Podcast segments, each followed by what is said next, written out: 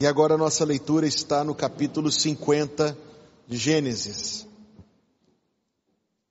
Queira se colocar em pé para nós lermos a palavra de Deus.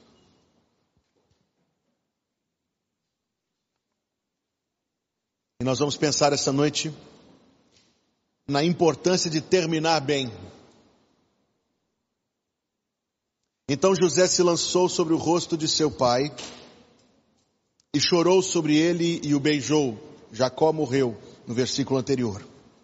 E José ordenou aos seus servos, os médicos, que embalsamassem a seu pai, e os médicos embalsamaram a Israel. E cumpriram-se-lhe quarenta dias, porque assim se cumprem os dias daqueles que se embalsamam. E os egípcios o choraram setenta dias. Passados, pois, os dias de seu choro, falou José à casa de Faraó, dizendo, se agora tem achado graça aos vossos olhos, rogo-vos que faleis aos ouvidos de Faraó, dizendo, meu pai me fez jurar, dizendo, eis que eu morro.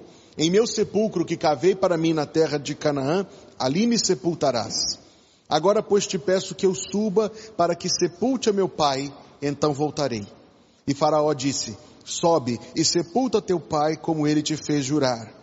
E José subiu para sepultar a seu pai, e subiram com ele todos os servos de Faraó, os anciãos da sua casa, e todos os anciãos da terra do Egito, como também toda a casa de José e seus irmãos, e a casa do seu pai. Somente deixaram na terra de Gozen os seus meninos e as suas ovelhas e as suas vacas. E subiram também com ele tanto carros como gente a cavalo, e o cortejo foi grandíssimo. Chegando eles, pois, à eira de Atade, que está além do Jordão, fizeram um grande e dolorido pranto. E fez a seu pai uma grande lamentação por sete dias. E vendo os moradores da terra, os cananeus, o luto na eira de Atade, disseram, é este o pranto grande dos egípcios. Por isso chamou-se-lhe Abel Misraim, quer dizer, choro do Egito, que está além do Jordão. E fizeram-lhe os seus olhos, os seus filhos, assim como ele lhes ordenara, pois os seus filhos o levaram à terra de Canaã e o sepultaram na cova do campo de Macpela que Abraão, que Abraão tinha comprado com o campo por herança da sepultura de Efron, o Eteu, em frente de Manri. E depois de haver sepultado seu pai, voltou José para o Egito, ele e seus irmãos e todos os que com ele subiram a sepultar seu pai. Vendo então os irmãos de José que seu pai já estava morto, disseram, porventura nos odiará José, e certamente nos retribuirá todo o mal que lhe fizemos. Portanto, mandaram dizer a José: Teu pai ordenou antes da sua morte, dizendo: Assim direis a José: Perdoa, rogo-te, a transgressão de teus irmãos e o seu pecado, porque te fizeram mal. Agora, pois, rogamos-te que perdoes a transgressão dos servos do Deus de teu pai. E José chorou quando lhe falavam. Depois vieram também seus irmãos e prostraram-se diante dele e disseram: Eis-nos aqui por teus servos. E José lhes disse: não temais, porventura estou eu em lugar de Deus? Vós bem intentastes mal contra mim, porém Deus o intentou para bem, para fazer como se vê neste dia, para conservar muita gente com vida. Agora, pois, não temais, eu vos sustentarei a vós e a vossos filhos. Assim os consolou e falou segundo o coração deles. José, pois, habitou no Egito, ele e a casa de seu pai, e viveu José cento e dez anos. E viu José os filhos de Efraim da terceira geração. Também os filhos de Maquir, filho de Manassés, nasceram sobre os joelhos de José. E disse José a seus irmãos, eu morro, mas Deus certamente vos visitará e vos fará subir desta terra, à terra que jurou a Abraão, a Isaque e a Jacó. E José fez jurar os filhos de Israel, dizendo, certamente vos visitará Deus e fareis transportar os meus ossos daqui e morreu José com a idade de 110 anos, e o embalsamaram e o puseram num caixão do Egito, e o povo de Deus diz: Amém. Você pode se sentar.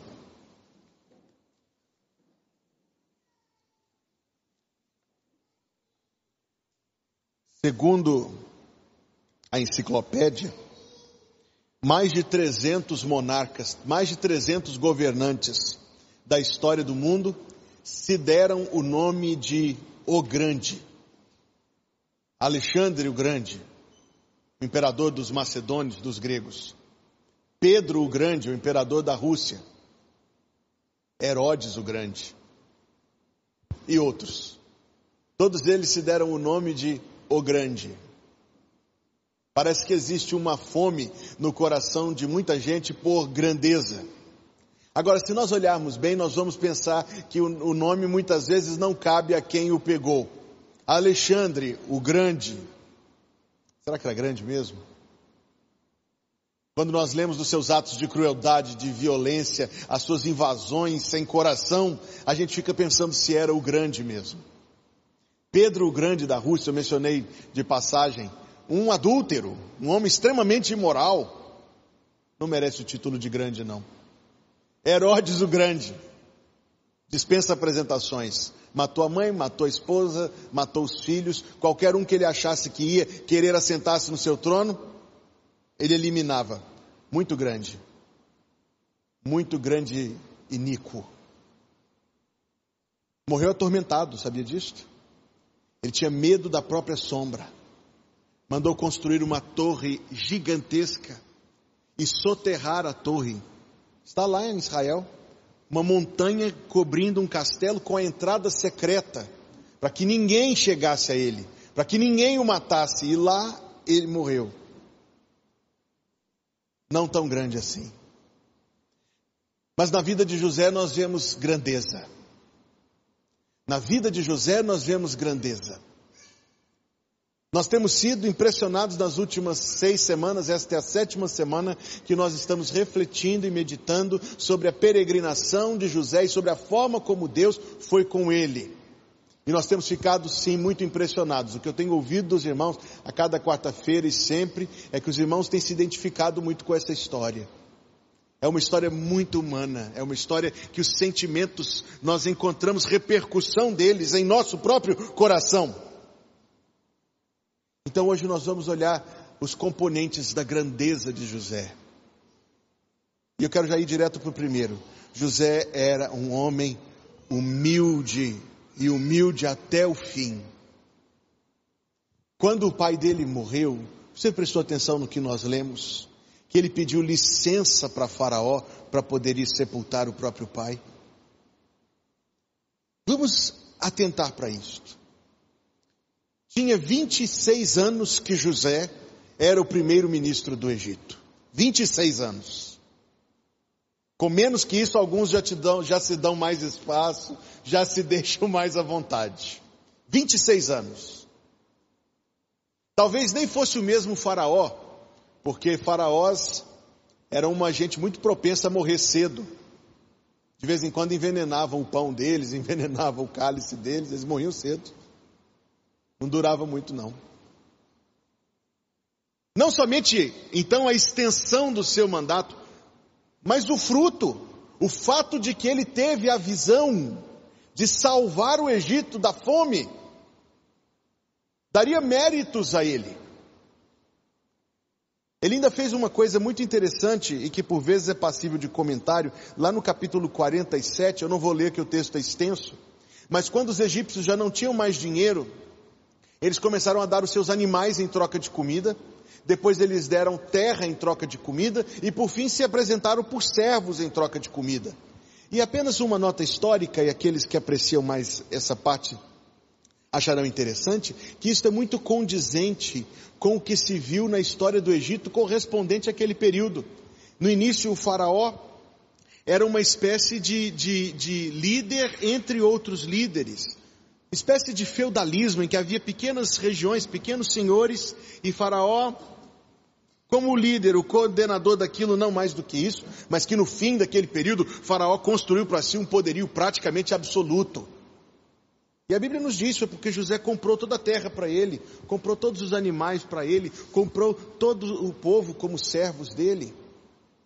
E essa passagem por vezes é um pouco mal compreendida ou puxada um pouquinho para lá ou um pouquinho para cá, porque pensam que isso aqui é uma referência para os nossos dias de assistencialismo, de intervenção do Estado, muito longe da nossa realidade. Mas se a gente for pensar nesse ponto, a gente precisa nos lembrar que foi algo pontual na história e que o mesmo José que comprou a terra deu para o povo semente para que eles trabalhassem e tirava disso um imposto. Então José como administrador, administrador eficaz, quero dizer de novo, 26 anos ali. Atuação especialíssima, acrescentou o poder da coroa. Mas na hora da morte do próprio pai, humildemente ele pede para ir. Ele pede licença. Você não acha isso interessante, não? Nesse tempo em que nós temos assim, um monte de coisas que nos, nos faz estufar o peito em defesa de nós próprios, e esse, principalmente esse conceito distorcido de franqueza que existe hoje em dia. Nós pensamos que se a pessoa não fala o que vier na cabeça é porque ela é falsa. Uma ideia muito imatura, muito tola de franqueza. Nós vemos José, a mesma humildade que ele teve quando a sua família chegou lá em Israel. Ele queria que eles morassem em Gozen, nós falamos sobre isso quarta-feira passada, e ele tinha autoridade de dizer: vão lá, morem em Gozen. Eu sou o número dois, eu sou o governador do Egito, vão para lá. Mas nós lemos a Escritura Sagrada, a forma como José fez, apresentou a família ao Faraó, para que partisse do próprio Faraó a ideia. E, diz, e dizem que Faraó foi dormir naquele dia feliz da vida e pensou: como eu sou inteligente, que ideia boa que eu tive. E a ideia tinha sido de outro. Essa humildade de José apresenta-se aqui mais uma vez ele podia ter notificado o Faraó. Ele podia ter dito: Estou indo. Mas ele faz todo um caminho. Irmãos, não tem como ler isto aqui e não me lembrar do que o Senhor Jesus disse lá em Lucas 22. Abra comigo.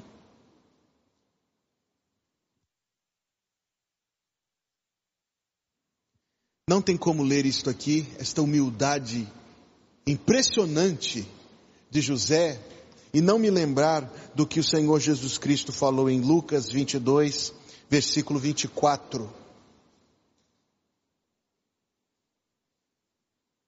Onde está escrito: E houve também entre eles contenda, sobre qual deles pareceria ser, parecia ser o maior entre eles, quem os discípulos, os doze. E ele, o Senhor Jesus, lhes disse: os reis dos gentios dominam sobre eles, e os que têm autoridade sobre eles são chamados benfeitores. Mas não sereis vós assim. Antes o maior entre vós seja como o menor, e quem governa como quem serve.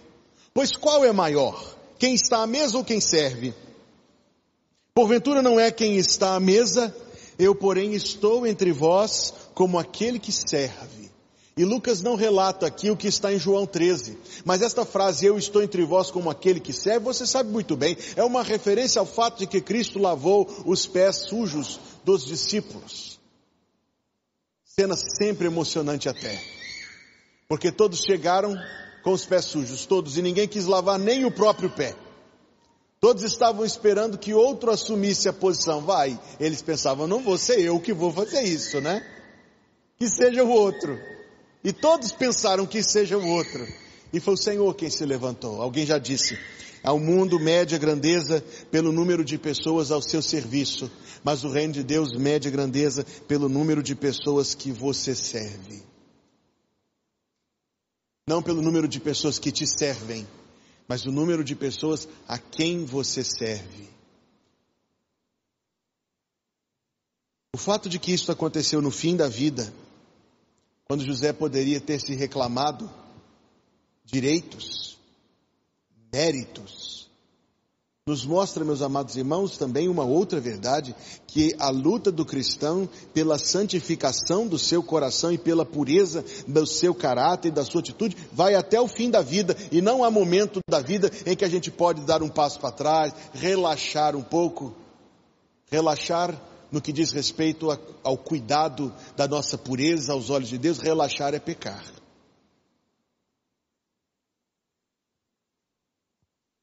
Eu li algo tão interessante segunda-feira, irmãos. George Miller, já ouviram falar de George Miller? Grande pregador do Evangelho de mais de 100 anos atrás. Por meio da sua instrumentalidade, Deus fez coisas maravilhosas e impressionantes. Só órfãos ele cuidava de 10 mil, 10, 10 mil, meu Deus. É inimaginável isso. Dez mil crianças. O seu registro, fiel ao extremo, produziu livros e livros e livros de cada centavo que passou pelas suas mãos. Mais impressionante a respeito dele é que antes de tudo ele tinha feito uma promessa para Deus, que ele não aceitaria salário e que ele nunca pediria dinheiro para ninguém. Agora, irmãos, não tem um versículo que mande fazer isso, isso era ele e Deus. Mas ele fez isso. No começo da vida, ele nunca iria pedir um centavo a ninguém. Somente aquilo que as pessoas desejassem em seu coração, espontaneamente contribuir, ele receberia. E ele anotava cada moeda que ele recebeu. No total da vida, passaram pela administração de George Miller milhões. Milhões. Que foram usados na plantação de igrejas, no cuidado dos órfãos, em inúmeras outras atividades. Mas quando ele morreu, ele não tinha nem 500 que fosse dele. Isso chamou muito a minha atenção. Ele movimentou uma fortuna, mas ele próprio, tão diferente dos pastores que a gente vê por aí, na é verdade, desse mundão nosso. Observe a humildade de José em pedir. A sua humildade, meus amados irmãos, que é um reflexo da sua lealdade ao todo, ele esteve fora durante quatro meses. E de fato, os, os, processos de sepultamento naquele tempo, nós já lemos isso na Bíblia já lemos isso em outros textos bíblicos. Era 40 dias chorando aqui, e depois fazia viagem, ficava mais não sei quantos dias em pranto, em luto lá, para depois sepultar. Isso tem muito a ver com a cultura do tempo. José tinha consciência que ele ia se ausentar durante um longo período, coisa de quatro meses, se a gente somar as datas ali. A sua preocupação, e uma preocupação, irmãos, que tem a ver com um modelo de responsabilidade para nós crentes, era de que ele se ausentasse, era de que a sua ausência desse oportunidade para alguma desestabilização. Veja a responsabilidade, é isso que eu quero frisar, até na hora do luto. Luto, mas sem abrir mão daquilo que Deus colocou no cuidado da sua mão. Ora, meus amados irmãos, esta é uma serenidade, esta é uma forma de sabedoria que não condiz muito com o nosso tempo. As pessoas sentem e fazem, sentem e fazem, sentem e fazem. E se não sentem, não fazem também, misericórdia. Eu estou certo que o propósito de Deus para a nossa vida é que a nossa fé seja mais profunda e mais madura do que isto. Bem mais a nossa vida seja, na verdade, dirigida por alguns princípios inegociáveis e por compromissos dos quais nós não arredamos o pé. Todo mundo já deve conhecer a história, até porque é muito famosa, de um grande general da guerra civil dos Estados Unidos, general. Quem disse que eu me lembro o nome dele agora? Howard era o sobrenome. E ele foi convidado por Abraham Lincoln, presidente da República, para um jantar em sua homenagem. Suponha isso?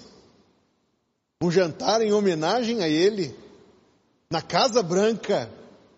E quando chegou a carta, ele respondeu e disse: Não posso ir. E a história é verídica, irmãos. Eu já confirmei essa história várias vezes. A história é verídica. Ele disse que não poderia aceitar o jantar em honra dele. Sabe por quê? Porque cairia numa quarta-feira. E o general Howard era um crente. Ele disse que tinha um compromisso com Deus de nunca faltar ao culto de quarta-feira da sua igreja. E ele fez o presidente mudar a agenda da Casa Branca para não faltar ao culto de oração.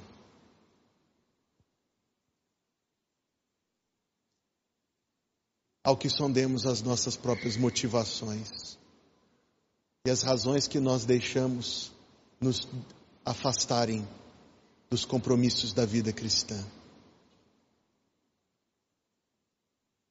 José é muito responsável com aquilo que estava nas suas mãos.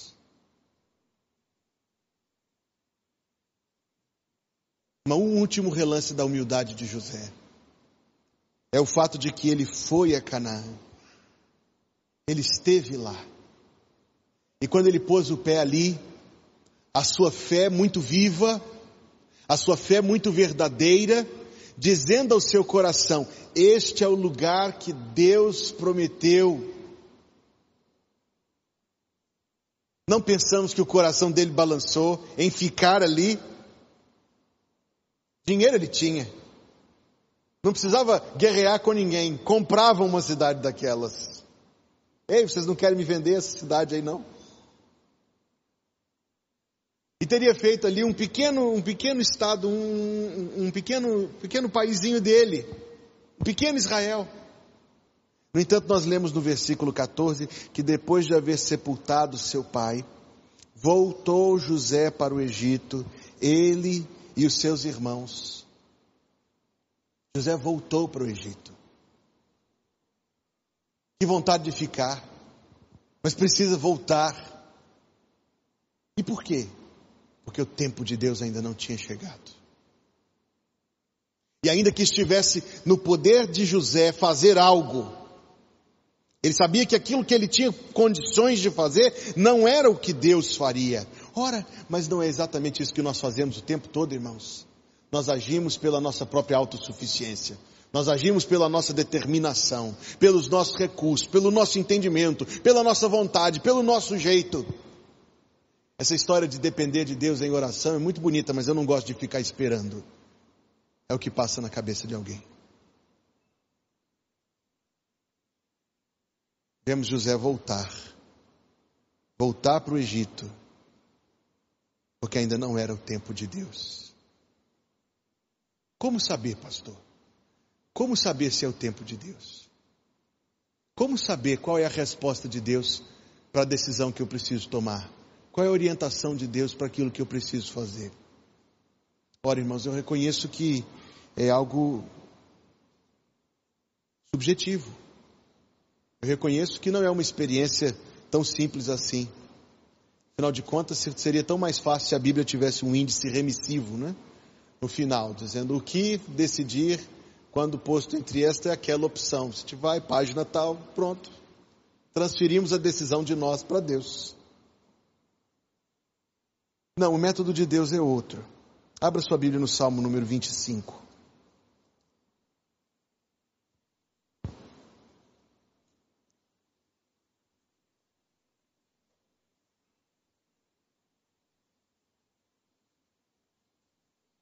Salmo 25.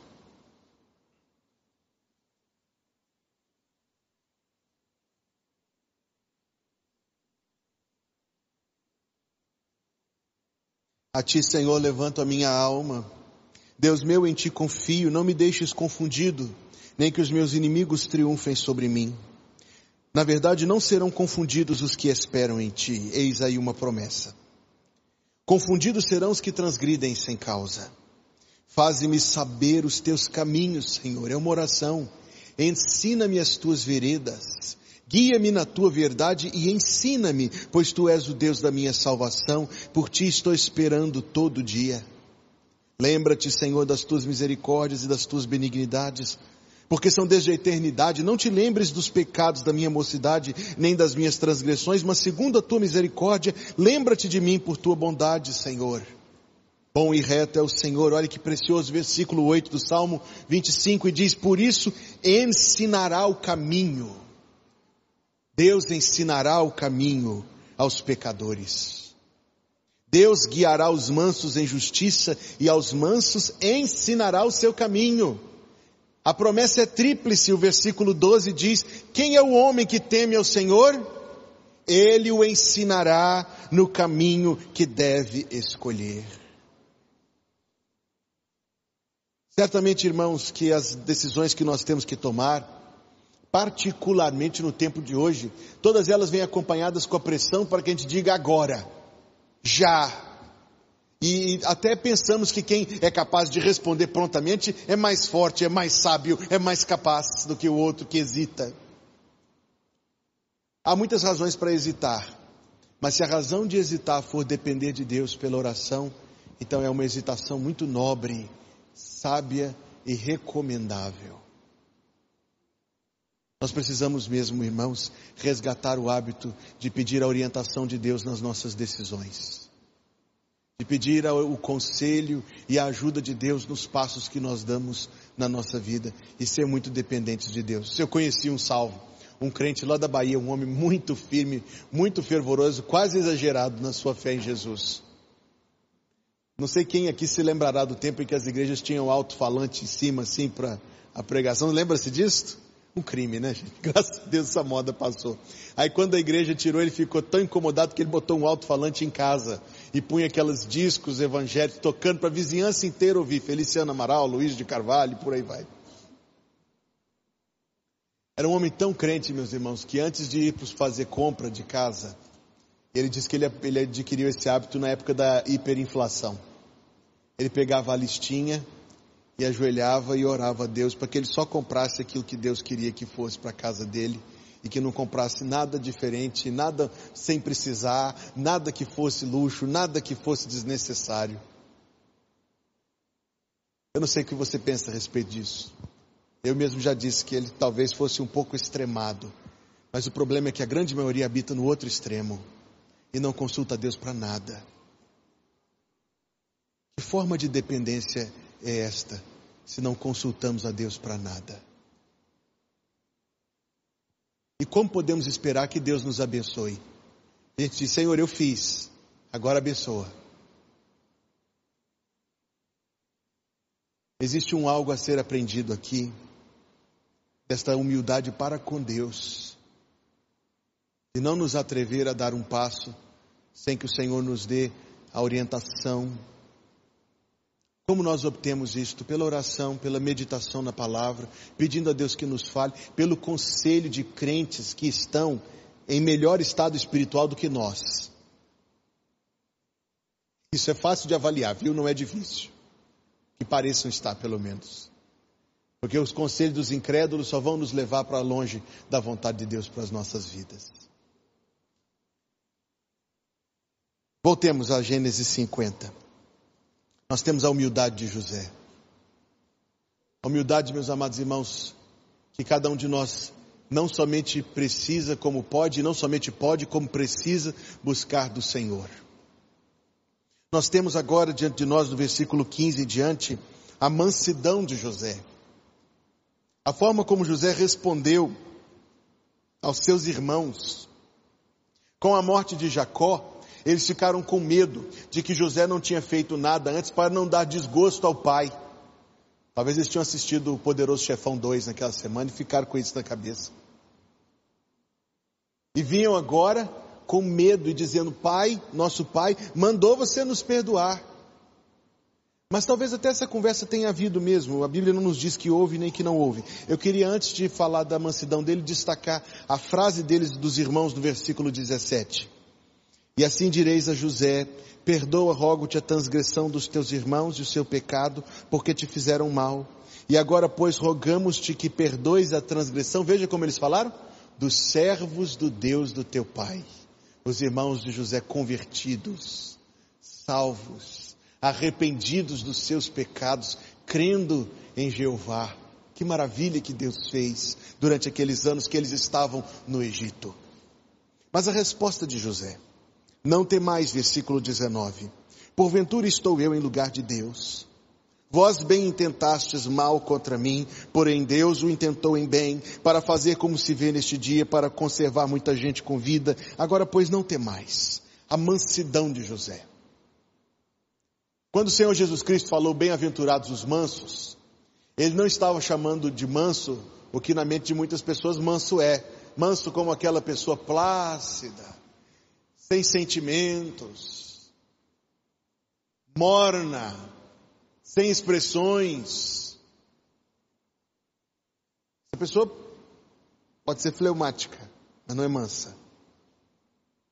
Mansidão é uma atitude voluntária em que nós, por causa de Deus, abrimos mão, ouça bem, abrimos mão de nossos direitos em favor daqueles contra quem nós teríamos direitos. Isso é mansidão. é uma confiança na graça, na provisão e na misericórdia de Deus. E o Senhor Jesus disse em Mateus 5,5: Bem-aventurados os mansos, porque eles herdarão a terra, citando o versículo 11 do Salmo 37. A mansidão de José. Veja, meus amados irmãos, que existem áreas em que nós não podemos ser mansos. Se atacam a causa do Senhor e se atacam o Evangelho, nós não temos direito de ser mansos. Temos que defender os valores, os princípios da palavra de Deus. Não existe mansidão em diplomacia com Satanás. A mansidão ela diz respeito aos nossos relacionamentos pessoais. Os preceitos do Sermão do Monte não se aplicam, por exemplo, à sociedade. Não se aplicam à causa do evangelho nos conflitos que nós temos com o mundo. Os princípios do Sermão do Monte, pelo menos este em particular, aplica-se aos nossos relacionamentos. Como disse Jesus Cristo, se alguém te esbofetear numa face, dê um murro e quebre o dente dele. Você nunca entendeu que a lei que diz olho por olho, dente por dente, era uma lei de refreio do sentimento de vingança? Se a pessoa arrancar o seu olho, o que você vai fazer com ela? Vai arrancar os dois dela. A lei nunca mandou ninguém fazer, não era ordem fazer. A lei era um limite para quem fizesse. Um olho por um olho. Se a pessoa arranca um dente seu, você quer arrancar a cabeça dela. Então a lei tinha um limite. Mas nunca foi ordenado fazer. Mas Jesus Cristo disse mais. Se alguém te obrigar a andar uma milha, vai com ele duas é a mansidão. Se alguém roubar o seu casaco, dê a sua capa. José tinha direito de vingar-se dos seus irmãos, mas não se vingou. Diz respeito à mansidão, eu quero dizer de novo, aos nossos relacionamentos pessoais. E ao lado da mansidão, José demonstrou misericórdia. Não temais, é a mansidão. Eu vos sustentarei a vós. José agiu para com seus irmãos de forma misericordiosa. Irmãos, somos mansos. Será que alguém de nós pode olhar no espelho e dizer aí, eis aí uma pessoa mansa? Ou quando nós experimentamos contragostos da existência, o nosso coração torna-se assim um estoque de ressentimentos sem data de validade.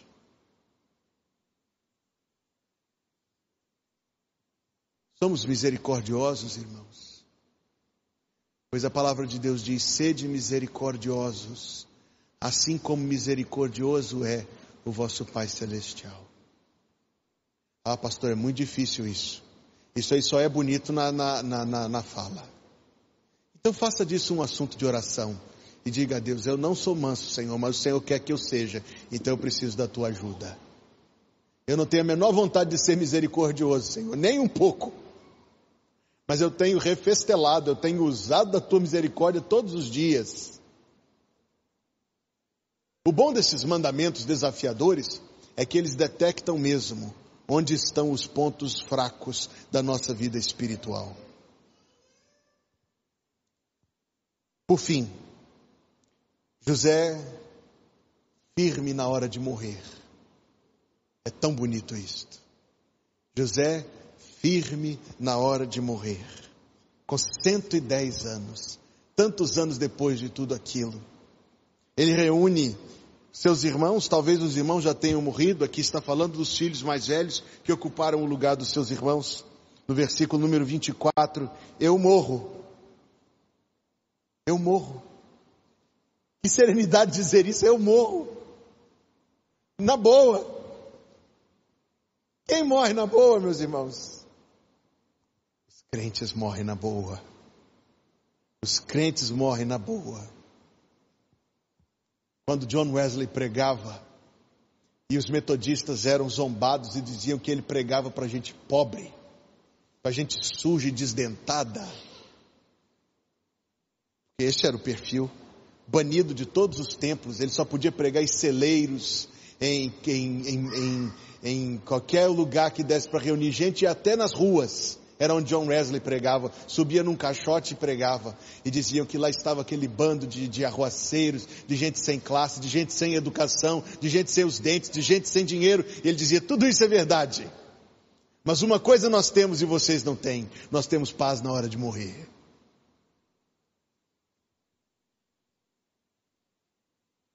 Quem pode morrer na boa, irmão? Só um crente. Aquele que não é crente, a morte é um terror para ele, um fantasma perseguindo. Ele está sempre fugindo dela e ela está sempre chegando cada dia mais perto. Mas José, por causa da sua fé em Deus, diz: Eu morro.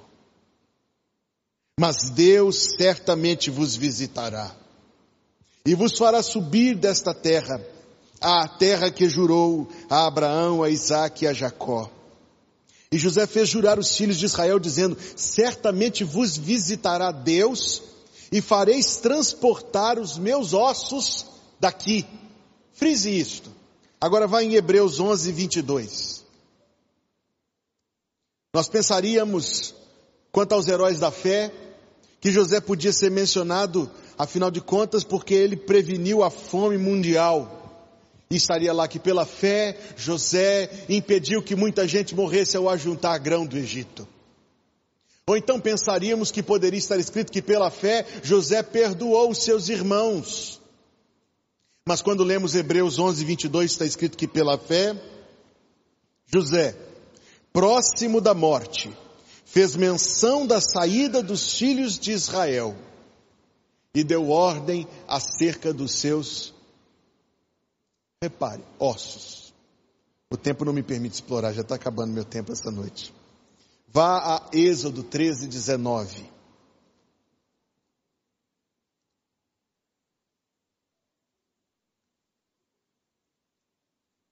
Êxodo 13, 19.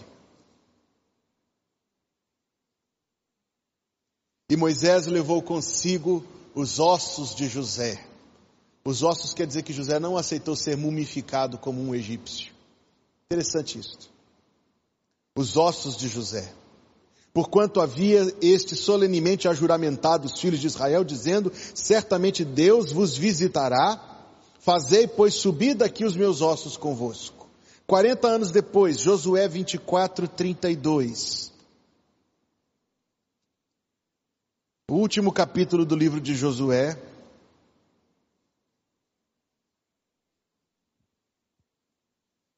40 não, 70 anos depois. 40 no deserto, mais 30 que Josué foi o líder do povo. Isso aqui foi no final.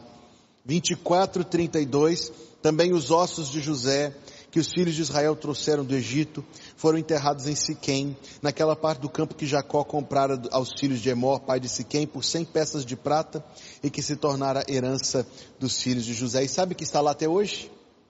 Há um pequeno monumento ali chamado Sepulcro de José, quando a gente organizar aquela viagem, né, irmãos, a gente tira uma foto lá. Isto à parte.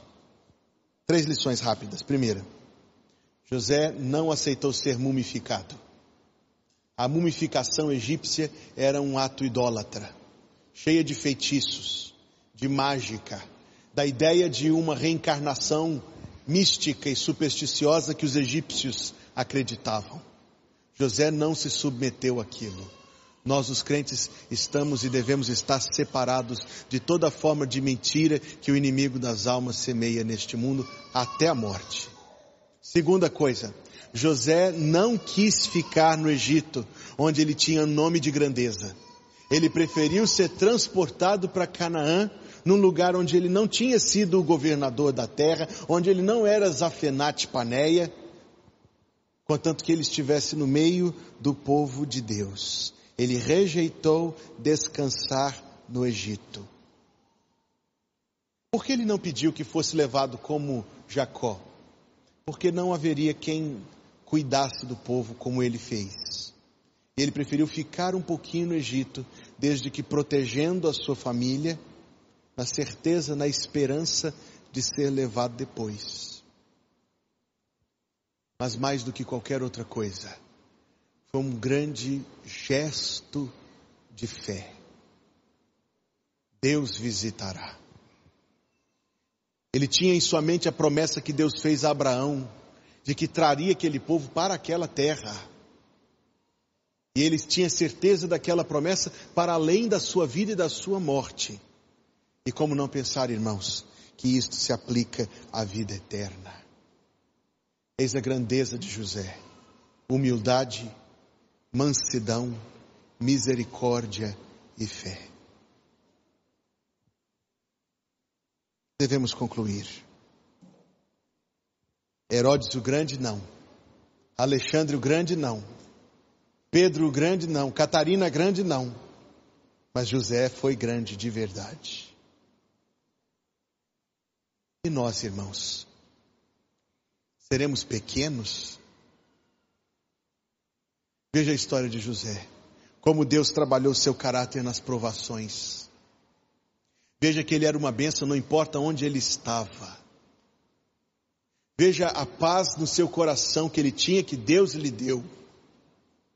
Veja como Deus conduziu a sua história. Veja a sua humildade. Veja a sua sabedoria. Veja a sua integridade. Veja a sua mansidão. Veja a sua morte. Veja a esperança da vida eterna. A esperança certa posta em Deus.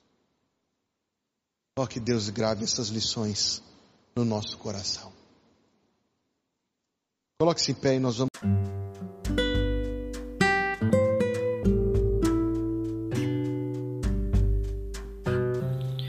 Obrigada por estar conosco. Volte sempre. A Igreja Batista Plenitude tem sempre uma mensagem de Deus para você.